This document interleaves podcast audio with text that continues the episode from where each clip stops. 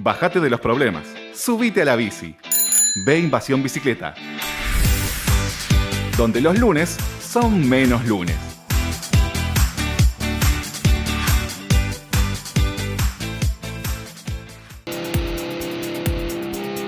Si te gusta nuestro programa y querés seguir apoyándonos para brindarte el mejor contenido relacionado al ciclismo urbano, entra a deinvasionbicicleta.com.ar y entérate cómo podés colaborar con nosotros, por lo mismo que te saldría invitarnos una cerveza.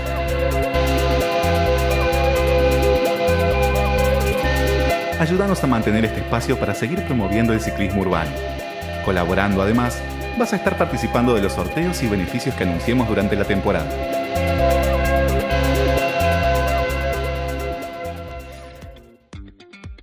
Seguimos en Invasión Bicicleta, ahora estamos en comunicación con Andrea María Navarrete, Navarrete Mogollón, así se dice. Ella es colombiana, ciclofeminista, eh, fundó en 2012 el colectivo Mujeres Visibles, es oradora en eventos culturales y académicos como el TEDx y el Foro Mundial de la Bicicleta sobre movilidad con foco en género y perspectiva feminista. Le damos la bienvenida a B Invasión Bicicleta. Andrea, muchísimas gracias por, eh, por esta comunicación. Aquí Matías Abalone y Chela Duarte te saludamos.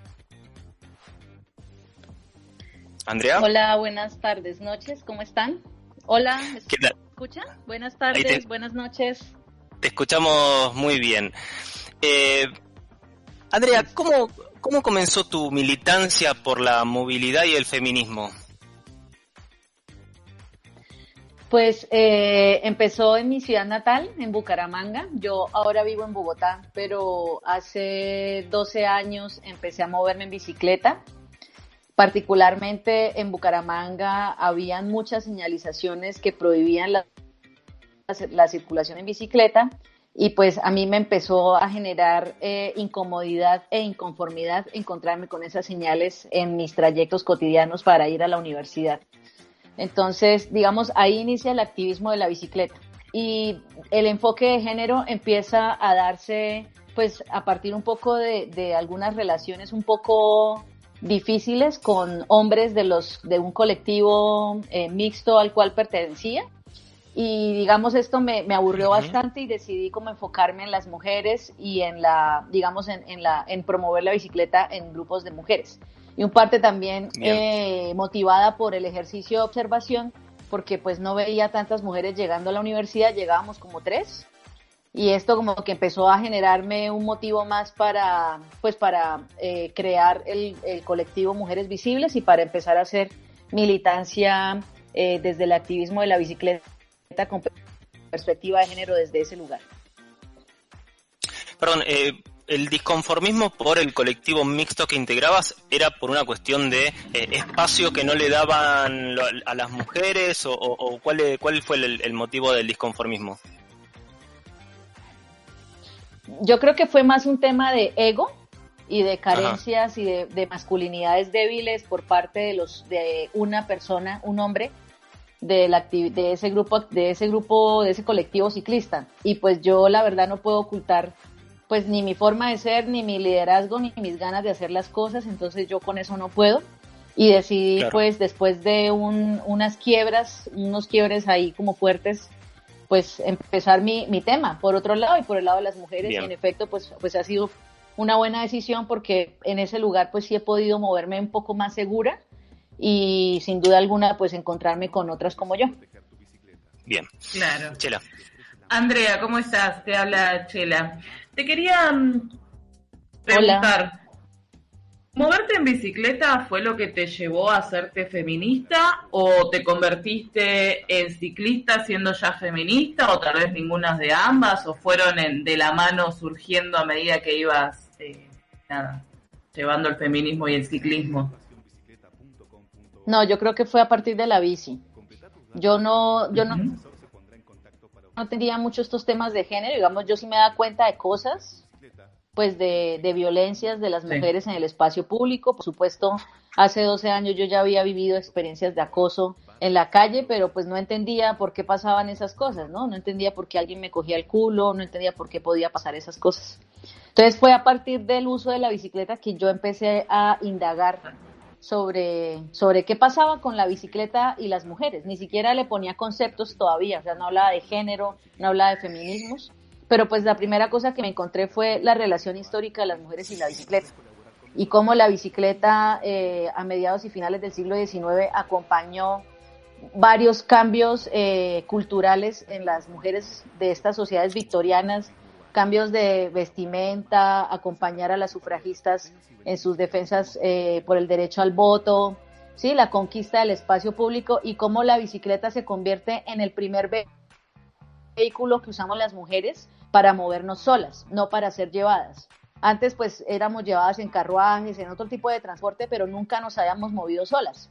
Entonces esa idea de la conquista del espacio público y de empezar a ver en la calle eh, la calle como un espacio también para, para las mujeres, pues a mí eso me, me empezó a mover muchísimo como todas las, todas las fibras y, y, por supuesto desde la misma experiencia atravesada por mi identidad como mujer. Entonces, pues no, no era fácil como obviar todo lo que estaba pasando y yo creo que ese fue, esos fueron los primeros acercamientos que tuve a los feminismos y ya pues obviamente cuando ya viajé sola en bicicleta por Sudamérica, conocí otras activistas y bueno, ya hice otro montón de cosas un poco más desde el liderazgo y el empoderamiento, pues ya entendí totalmente que en efecto me hice feminista en la bicicleta y para mí yo por lo menos me, presento como ciclofeminista, o sea, porque para mí mis, los feminismos tienen que ver con la bicicleta, con los derechos de las mujeres en el espacio público y pues por supuesto con toda la reivindicación que necesitamos que suceda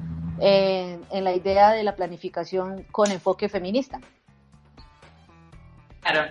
Em, a mi entender es como que lo que sucede con el ciclismo, o en realidad la lucha feminista, es que eh, va abarcando un montón de, de, situaciones o de espacios, lo cual me parece buenísimo. ¿Por qué crees que cuesta tanto llevar nuestros reclamos e ideas a, no sé, a medios o a sostenerlos?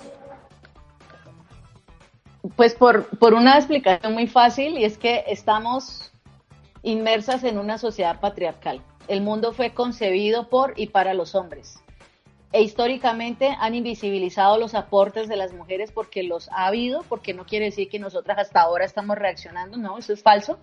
Toda la historia ha tenido defensas feministas, eh, reivindicaciones del lugar que nos corresponde. Entonces yo siento que como estamos inmersas en esa sociedad patriarcal, pues al patriarcado le conviene tenernos asustadas y calladitas porque calladitas nos vemos más bonitas. Entonces yo creo que ahí ya hay una clara eh, defensa y una clara lucha que tenemos que tener todas las mujeres y es que nos corresponde eh, eh, conquistar nuestros espacios y de hecho cuando una, cuando una revisa la historia de la humanidad y la historia de las mujeres, pues cada una de, las cosas que hemos conquistado, pues cada derecho nuestro ha sido conquistado, o sea, a nosotras no nos han dado nada.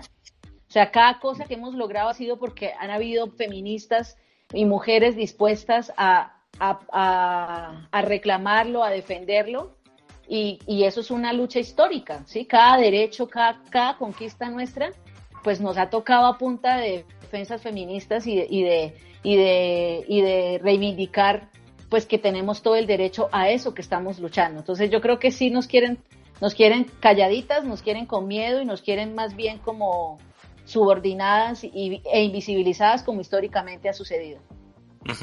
Estamos hablando con Andrea María Navarrete Mogollón, ella es ciclo feminista de Colombia.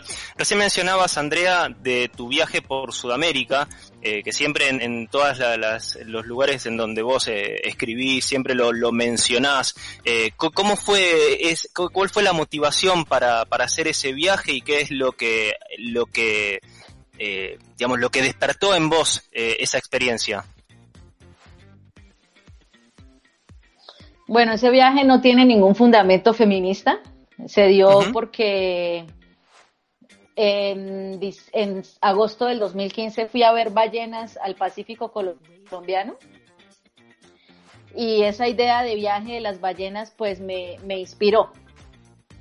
Y fue lo que me inspiró el viaje. Entonces yo dije, yo las veía y yo pensaba, hay que mover, hay que moverse para que el mundo se mueva.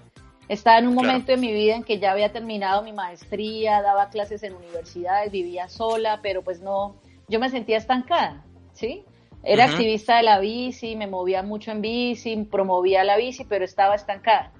Y ya había hecho varios viajes, no en bici, pero sí eh, por foros mundiales o por temas relacionados con la bici, eh, a diferentes lados, ciudades y países. Entonces yo sentía que si yo quería moverme, tenía que hacerlo en la bicicleta. Y eso fue en septiembre, digamos, en septiembre volví a mi ciudad y en enero del 2016 yo arranqué.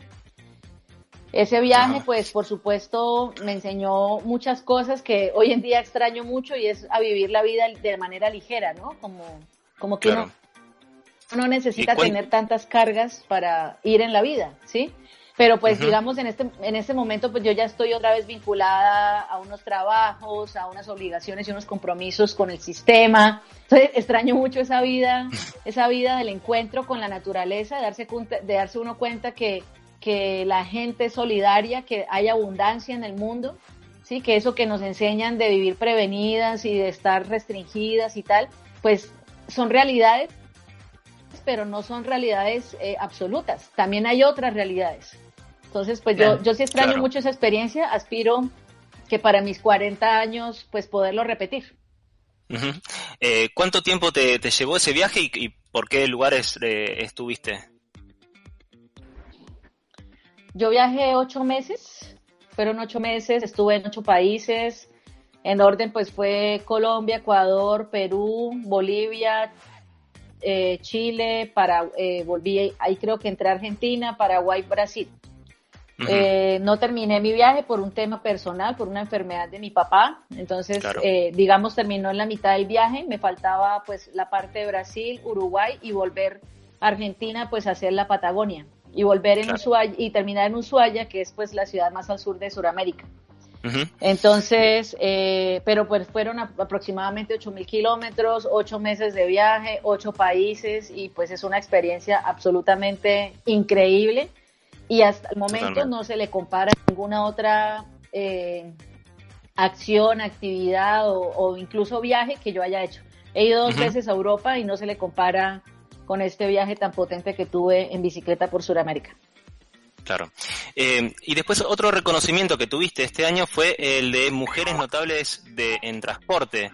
cómo lograste ese reconocimiento? Pues yo venía trabajando, pues bueno, por el activismo de la bici.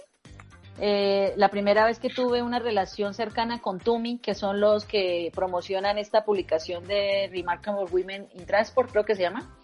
Eh, en el 2018 fui precisamente al Women Mobilize organizado por, por Tumi, esto fue en Alemania, y fui invitada por ellos, digamos, por todo el activismo del movimiento ciclista con enfoque de género eh, que venía haciendo desde hace 12 años. Entonces, eh, me invitaron a compartir la experiencia.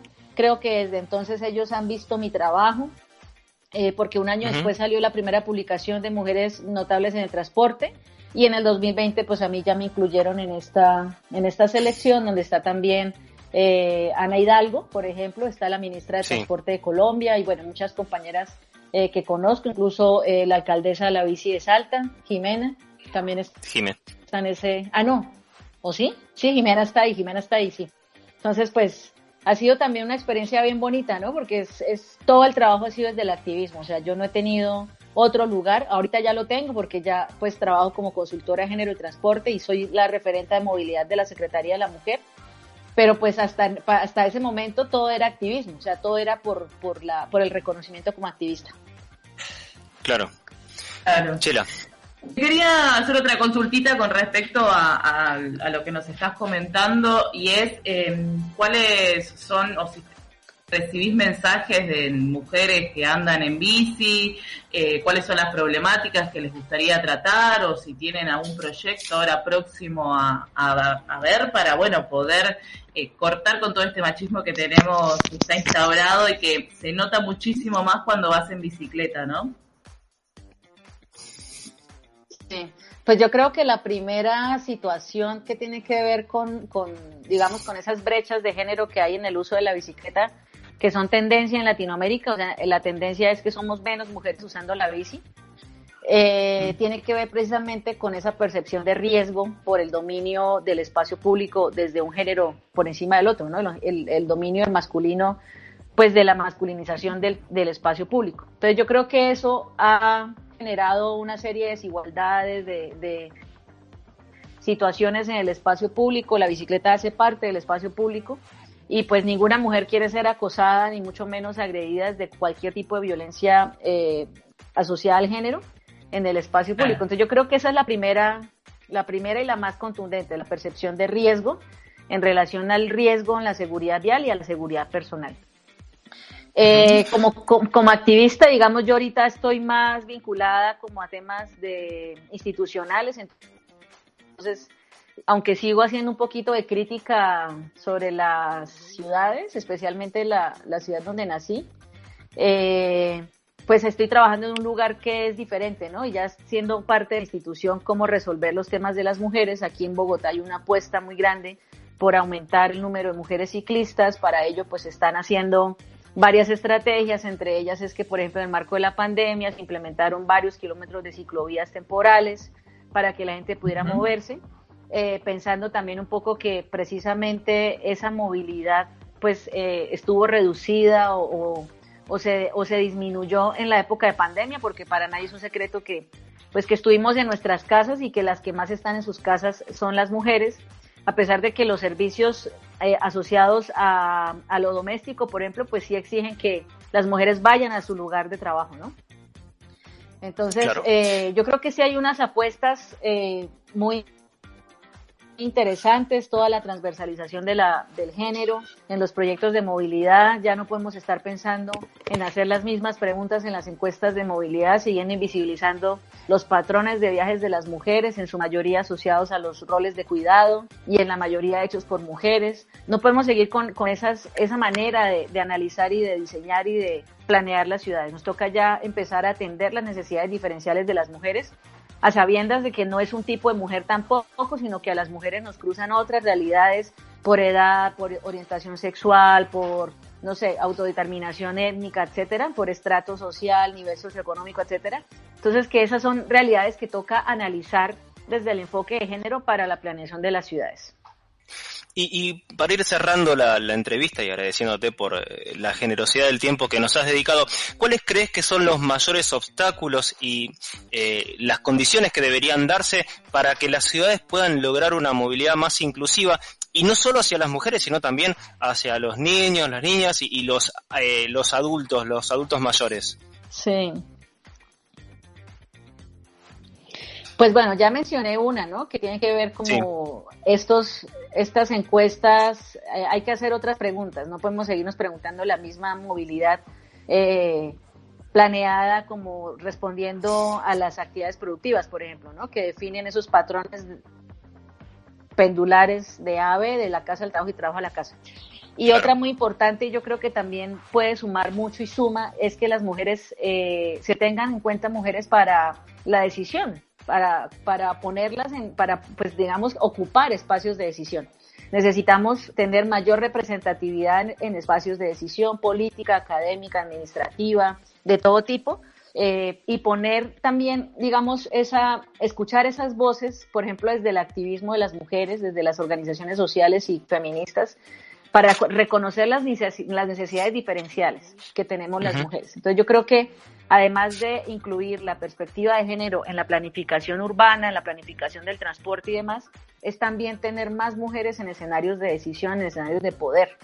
¿sí? Y esto solamente pues lo logramos motivando los liderazgos, promoviendo los liderazgos y asumiendo pues que podemos hacerlo. Entonces lanzándonos también nosotras a ocupar esos lugares.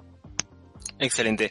Bueno, muy interesante, la verdad que la, charla y, este enfoque eh, desde el feminismo, desde el ciclismo urbano, que es, eh, que es un tema que nos apasiona, y el feminismo, que es un, problema que lo, vemos eh, diariamente en nuestras ciudades, en las cuestiones de, género y de movilidad. pasó por B Invasión Bicicleta Andrea María Navarrete Mogollón. Andrea, te agradecemos muchísimo por este tiempo y por esta comunicación con nuestro programa. Gracias a ustedes y un, un abrazo enorme, enorme. Muchas gracias. Adiós.